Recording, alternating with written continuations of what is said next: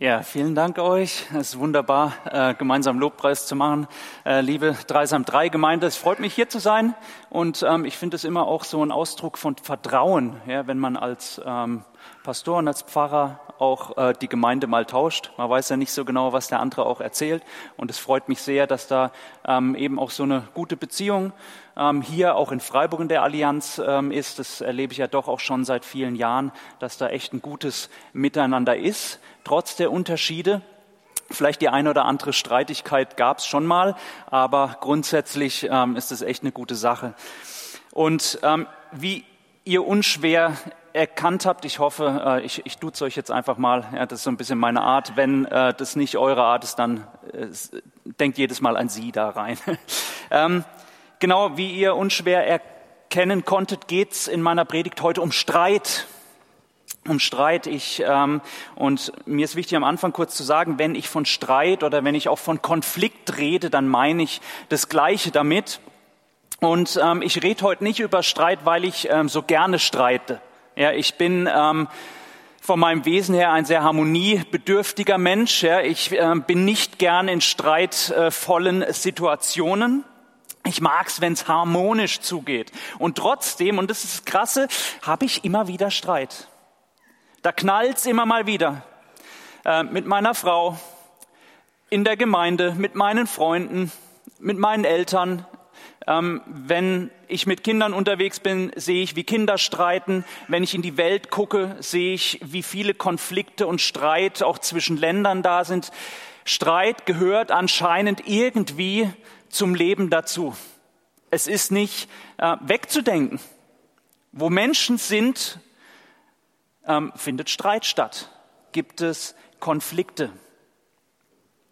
Und ich habe euch eine biblische Geschichte mitgebracht, die zeigt, dass es Streit schon ganz am Anfang gab, dass Konflikte schon seit Beginn so zum Leben mit dazugehören. Und ich denke, dass man aus dieser Erzählung sehr, sehr viel auch lernen kann für unsere eigene Streitkultur, für unsere eigenen Konflikte.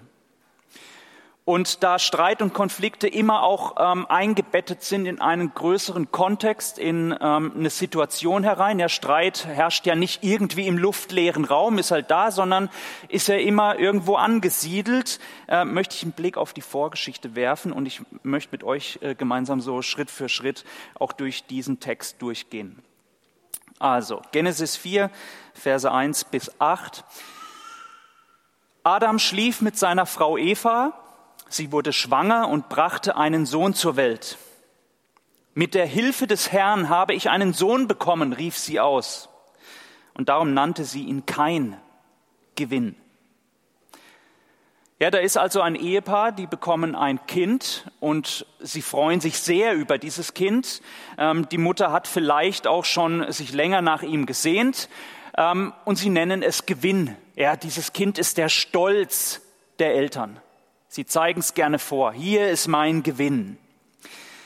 Aber die Geschichte, die geht noch weiter. Kain bekommt nämlich noch einen Bruder. Ihren zweiten Sohn nannten sie Abel.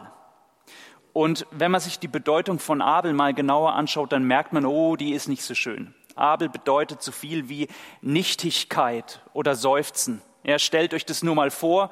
Auch so, die Mutter ruft ihre Kinder, hey, Gewinn, komm doch mal bitte her und bring auch deinen Bruder Nichtigkeit mit. So, hoffentlich ist er dabei. Ja, das, da merkt man, hey, das sind, glaube ich, zwei unterschiedliche Lebensvoraussetzungen. Ja, der eine ist der Stolz, der Gewinn, der andere hat vielleicht nicht so gute Karten, wenn man zumindest so auf äh, den Namen schaut. Wie dem auch sein, die, äh, äh, ist oder wie dem auch sei, die zwei äh, Kinder, die wachsen auf, sie werden groß und äh, die beiden wuchsen heran. Abel wurde ein Hirte und Kain wurde ein Bauer. Und da ist auch noch alles gut. Da ist noch kein Konflikt, da ist noch kein Streit irgendwie sichtbar. Aber dann geschieht etwas. Und zwar eines Tages nahm Kain etwas von dem Ertrag seines Feldes und brachte es dem Herrn als Opfer dar.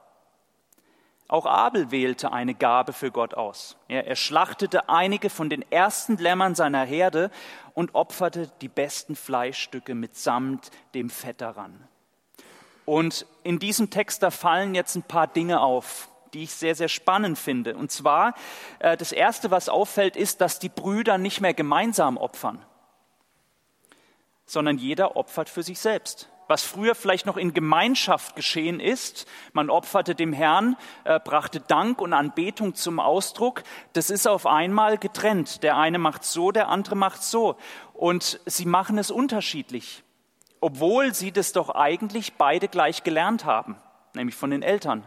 Wir können davon ausgehen, dass sie diese ganze ähm, Opfertradition von den Eltern mitbekommen haben. Das ist ja heute genauso noch. Traditionen, Rituale, äh, die werden in der Regel von den Eltern den Kindern mitgegeben. Aber da hat sich was verändert. Der Kain, der opfert so, wie er es eben gelernt hat, so wie man es macht. Und Abel, der strengt sich noch ein bisschen mehr auf, der legt äh, an, der, der, der legt noch mal eine Schippe drauf. Ja, für ihn ist nur das Beste gut genug, um Danke zu sagen. Und da möchte ich kurz eine Klammer machen. Ich glaube, das ist ähm, auch heute noch so im Glauben. Ja, wenn ich in einem christlichen Elternhaus aufwachse, ähm, dann reicht es nicht einfach nur alles so zu tun, wie es die Eltern halt tun oder getan haben. Irgendwann muss der Schritt im Glaube oder ja, im Glaube im Leben eines Menschen kommen, wo all das, was er von den Eltern mitbekommen hat, ähm, zu seinem eigenen wird. Da muss dieser Mensch die Erfahrung machen, dass dieser Glaube der Eltern eben nicht nur deren Glaube ist, sondern dass es sein eigener ist, dass es was mit ihm zu tun hat. Und das kann für Eltern, glaube ich, eine sehr große ähm, Last, aber auch Befreiung sein. Auf der einen Seite zu wissen, okay, ähm, das kann verzweifelnd sein, ich kann es nicht machen. Ich kann den Glauben, den ich habe, nicht einfach so eins zu eins weitergeben und davon ausgehen, dass es genauso aufgeht. Das ist die Last. Auf der anderen Seite auch natürlich eine Entlastung zu wissen, hey, dieser Glaube, dafür ist Gott zuständig. Er ist derjenige, der Glaube schenkt. Und ich kann noch so viel machen. Letztlich muss ich darauf vertrauen, dass Gott dem Kind, meinem Kind auch begegnet. Ähm, aber nochmal zurück zu Kain und Abel. Ähm, das könnte ein Hinweis darauf sein, dass äh, das bei Kain eben noch nicht passiert ist, ja, dass dieser Glaube der Eltern noch nicht zu seinem eigenen Glauben geworden ist, sondern dass er es halt immer noch so tut, wie er es gelernt hat. Und nach außen hin ist da auch alles korrekt. Das ist alles super. Das ist alles ganz genau so, wie er es ähm, gelernt hat. Wo man eigentlich auch nichts äh, beanstanden kann. Und so macht er das. Und dann geht es eben weiter. Der Herr blickte freundlich auf Abel und nahm sein Opfer an. Kein und seinem Opfer hingegen schenkte er keine Beachtung. Und ich finde das schon recht hart. Das ist doch nicht fair, oder?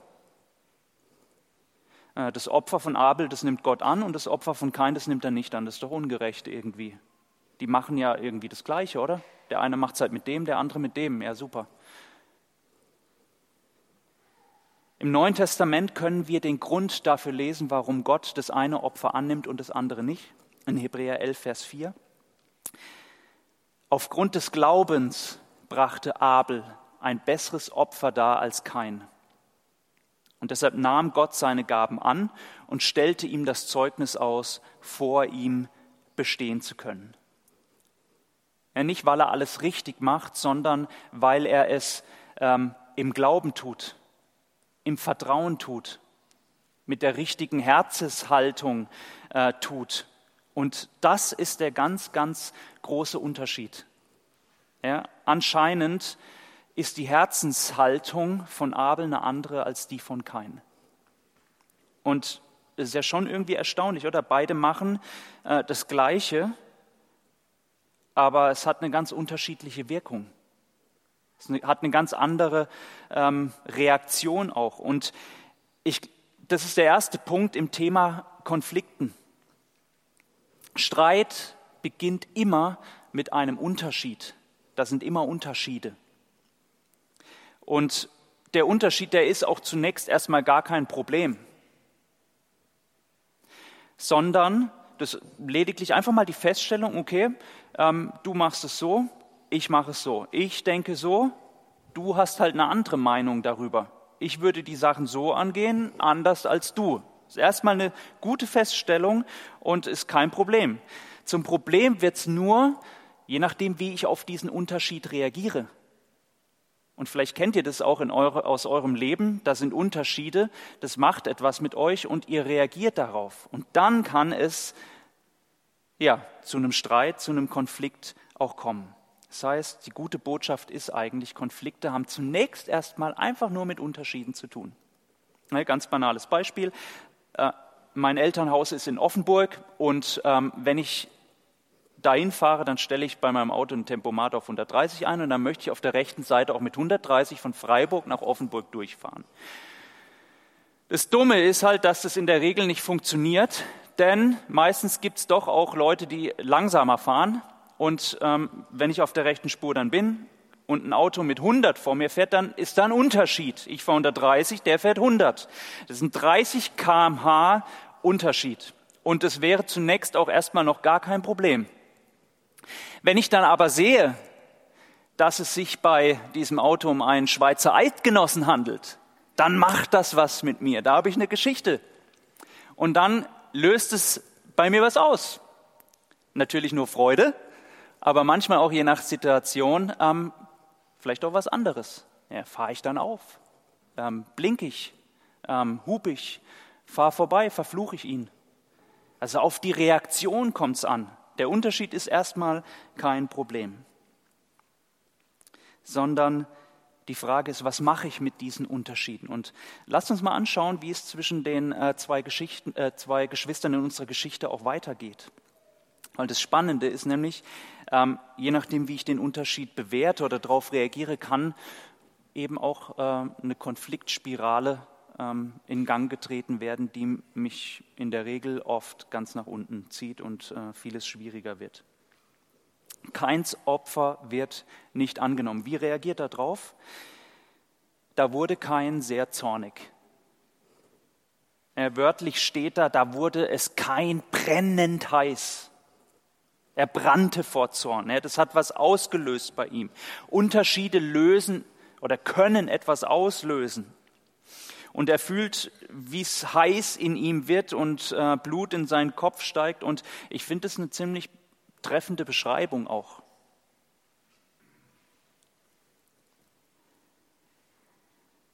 Der Unterschied, der löst aber nicht nur Wut aus, sondern es passiert auch etwas in seinem Inneren. Da passiert drinnen was bei ihm. Und zwar sein Blick senkte sich. Und ich, das ist zwar nur ein kleines Sätzchen oder ein Teil vom Satz, und trotzdem ist es sehr, sehr wichtig zu sehen. Das Problem ist nämlich, ähm, wenn sich dein Blick senkt, ähm, dass du nicht mehr nach vorne gucken kannst. Du siehst nur noch das, was direkt vor dir ist, und alles um dich herum wird irgendwie nur noch peripher wahrgenommen. Ja, du siehst nur noch dich, du siehst nicht mehr nach vorne. Und das ist ein großes Problem, weil wenn man im Streit auch in einem Tunnel drin ist und nicht mehr sieht, was um einen herum passiert, dann nimmt man vieles nicht mehr wahr. Dann engt sich der Blick ein. Ja, dann fokussiere ich mich nur noch auf diesen Unterschied, dieses Problem, wie der andere irgendwie tickt, was er falsch gemacht hat, was mich von ihm auch unterscheidet. Und ich kann gar nicht mehr richtig objektiv auch sein. Ja, und das Interessante ist, was da passieren kann, ist, wenn ich in so einem Tunnel bin, äh, dass es auf einmal nur noch Dinge gibt, die mich in meiner Meinung ähm, bestärken. Und ich nur noch diese Dinge sehe, äh, die mich darin bestätigen, du Sebastian bist hier aber im Recht und der andere nicht. Und das sucht man sich dann auch ein bisschen raus. Man sieht dann nur noch das, was einem irgendwie auch gut tut aber man sieht nicht die ganze Wahrheit. Und kein, der nimmt ganz, ganz vieles auch nicht mehr wahr. Sein Blick senkte sich. Aber, und äh, das ist die hoffnungsvolle und die gute Botschaft, Gott ist gnädig und er gibt immer wieder Möglichkeiten, aus diesen Konflikten auch auszusteigen. Gott ist gnädig und er fragt keinen, er geht zu kein hin. Kein, warum bist du so zornig und blickst so grimmig zu Boden? Ja, Gott spricht kein auf sein Verhalten an, er bleibt nicht irgendwie weg, sondern er geht so den Schritt auch auf kein zu und spricht ihn auf seine Gefühle an und er fragt, hey, was ist los mit dir? Was ist los? Wo ist der Wurm? Warum guckst du so verbittert und böse nach unten? Und ich glaube, das macht Gott heute auch noch immer wieder. Und für mich sind solche Fragen Gottes ähm, wie so Warnschilder am Wegesrand. Ja, so das Warnschild, hey Sebastian, was ist hier los? Pass auf. Du bist gerade dabei, dich richtig krass zu verfahren. Und solche Warnschilder, das können andere Menschen sein, die vielleicht auch schon selbst erlebt, äh, die euch in den Weg gestellt werden und ähm, vielleicht auch mal mit erhobenem Finger sagen, hey, Sebastian, guck doch mal dahin. Bleib nicht so sehr bei dir. Können manchmal auch Bibelstellen sein, die einen eiskalt auch erwischen. Ähm, kann auch ein tiefer geistlicher Eindruck sein und man merkt, oh, Vielleicht gibt es ja da doch noch eine andere Sichtweise als meine eigene. Und ich denke, dass Gott in der Regel bei Konflikten im Zwischenmenschlichen von uns immer wieder auch Warnschilder aufstellt. Und die Frage ist, sehe ich sie noch? Sehe ich diese Warnschilder noch? Oder bin ich schon so sehr im Streit und im Konflikt drin, ähm, dass ich gar nicht mehr wirklich sehen kann, was um mich herum auch so passiert? Und dann redet Gott weiter.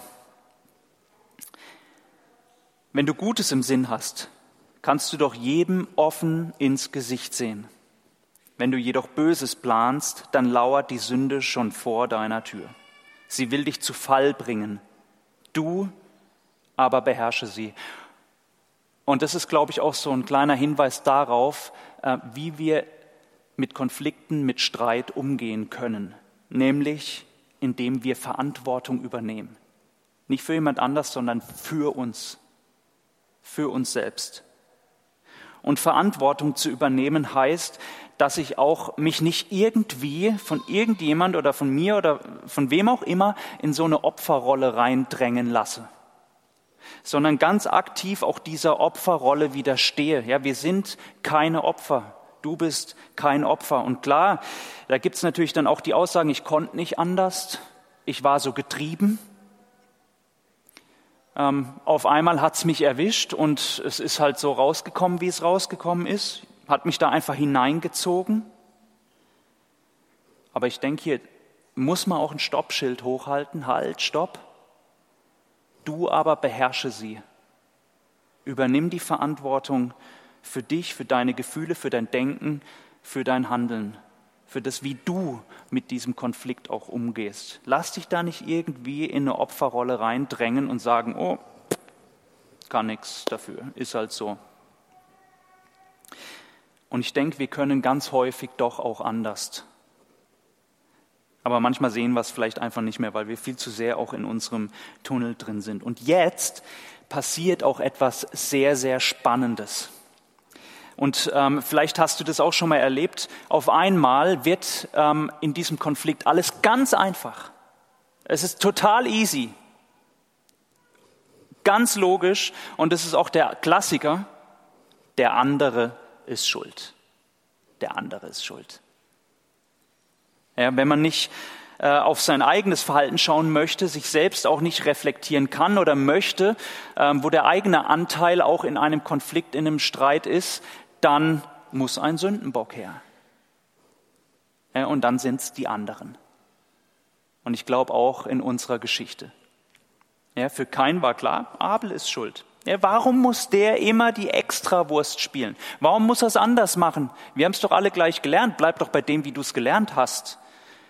Warum opfert er nicht einfach so, wie es die Eltern uns gezeigt haben? Ja? Und auch hier nochmal eine kleine Randbemerkung. Ich finde es sehr, sehr spannend. Ähm, und das kann man ähm, heute schon auch beobachten, äh, dass der Sündenbock immer oben ist. Der ist immer oben.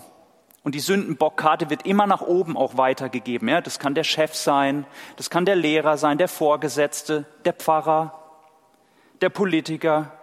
Und wenn das alles nichts hilft, dann ist zu guter Letzt Gott schuld. Ja, also diese Sündenbockkarte, die geben wir sehr häufig immer nach oben auch weiter. Warum? Weil da ist ja jemand, der hätte ja etwas tun können, hat es aber nicht gemacht. Also ist er schuld. Und keines also in diesem Tunnelblick und für ihn ist jetzt alles ähm, total einfach und auch logisch und auch klar. Das äh, Problem ist identifiziert, Abel ist der Sündenbock und äh, was macht man mit Pro Problemen? Man löst sie und deshalb macht Kain seinem Bruder auch einen guten Lösungsvorschlag äh, oder folgenden Lösungsvorschlag und der klingt erstmal richtig gut. Ja? Kain forderte seinen Bruder auf, komm, wir gehen zusammen aufs Feld. Jawohl, komm, lass uns da reden, lass uns das äh, irgendwie ausdiskutieren, lass uns unsere Unterschiede benennen und dann irgendwie vielleicht auch doch zusammenzukommen. Läuft aber ein bisschen anders. Als sie dort ankam, fiel er über Abel her und schlug ihn tot.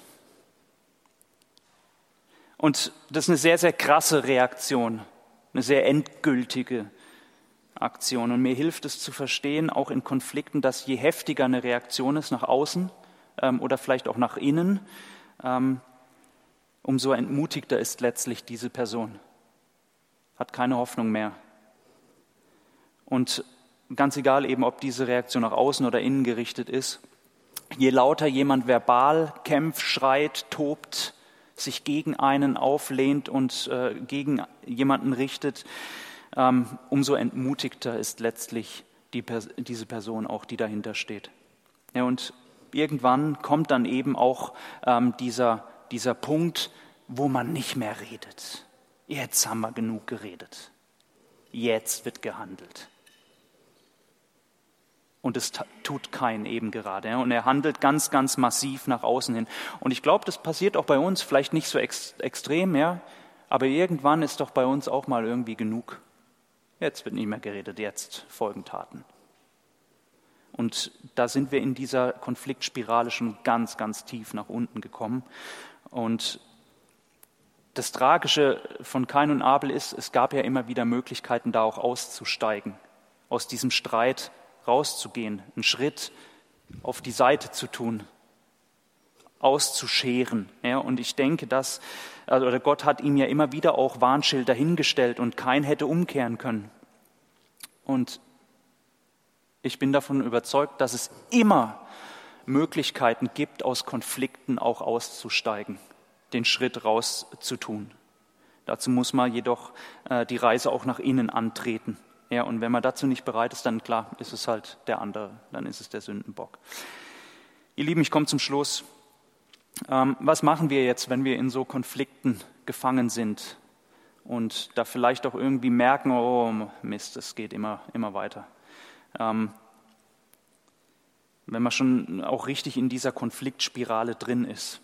Und ich glaube, es hilft grundsätzlich zu verstehen, dass äh, der Konflikt die Ursache zuallererst auch mit mir zu tun hat.